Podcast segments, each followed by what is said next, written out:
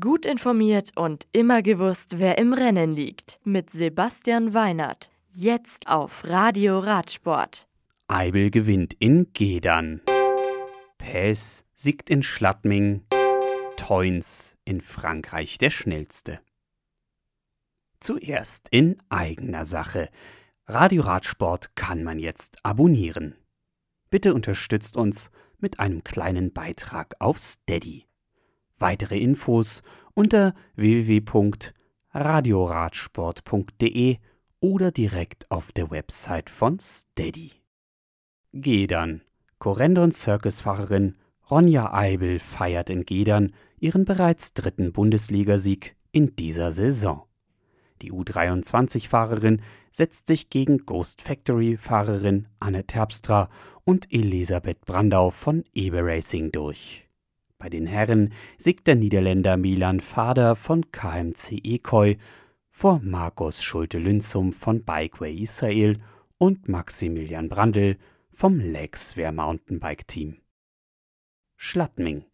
Der Gesamtsieg der Alpentour Trophy geht an Leonardo Peis vom Team Giant Poly Medical.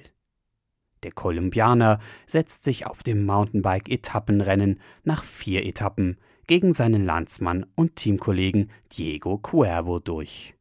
Der beste Deutsche ist Jochen Käs von Centurion Vaude, der am letzten Tag noch seinen dritten Podestplatz verliert und Vierter wird.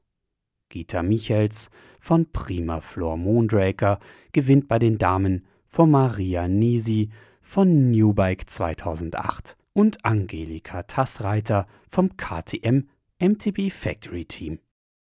Crapon-sur-Arson.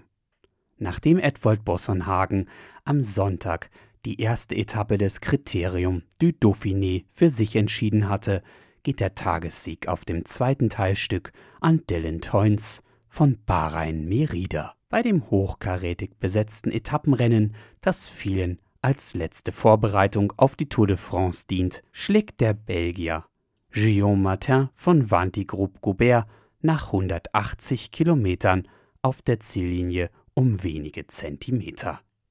Astana-Profi Jakob Fuhlsang kann den Sprint der ersten großen Verfolgergruppe für sich entscheiden. Die Gesamtwertung entspricht am Ende des zweiten Tages der Tageswertung. Morgen startet die Etappe in Lipuy-en-Valais, führt gleich zu Beginn über einen Berg und endet nach 177 Kilometern in Rion mit einer flachen Ankunft, die den Sprintern liegen könnte. Das Radio für Radsportfans.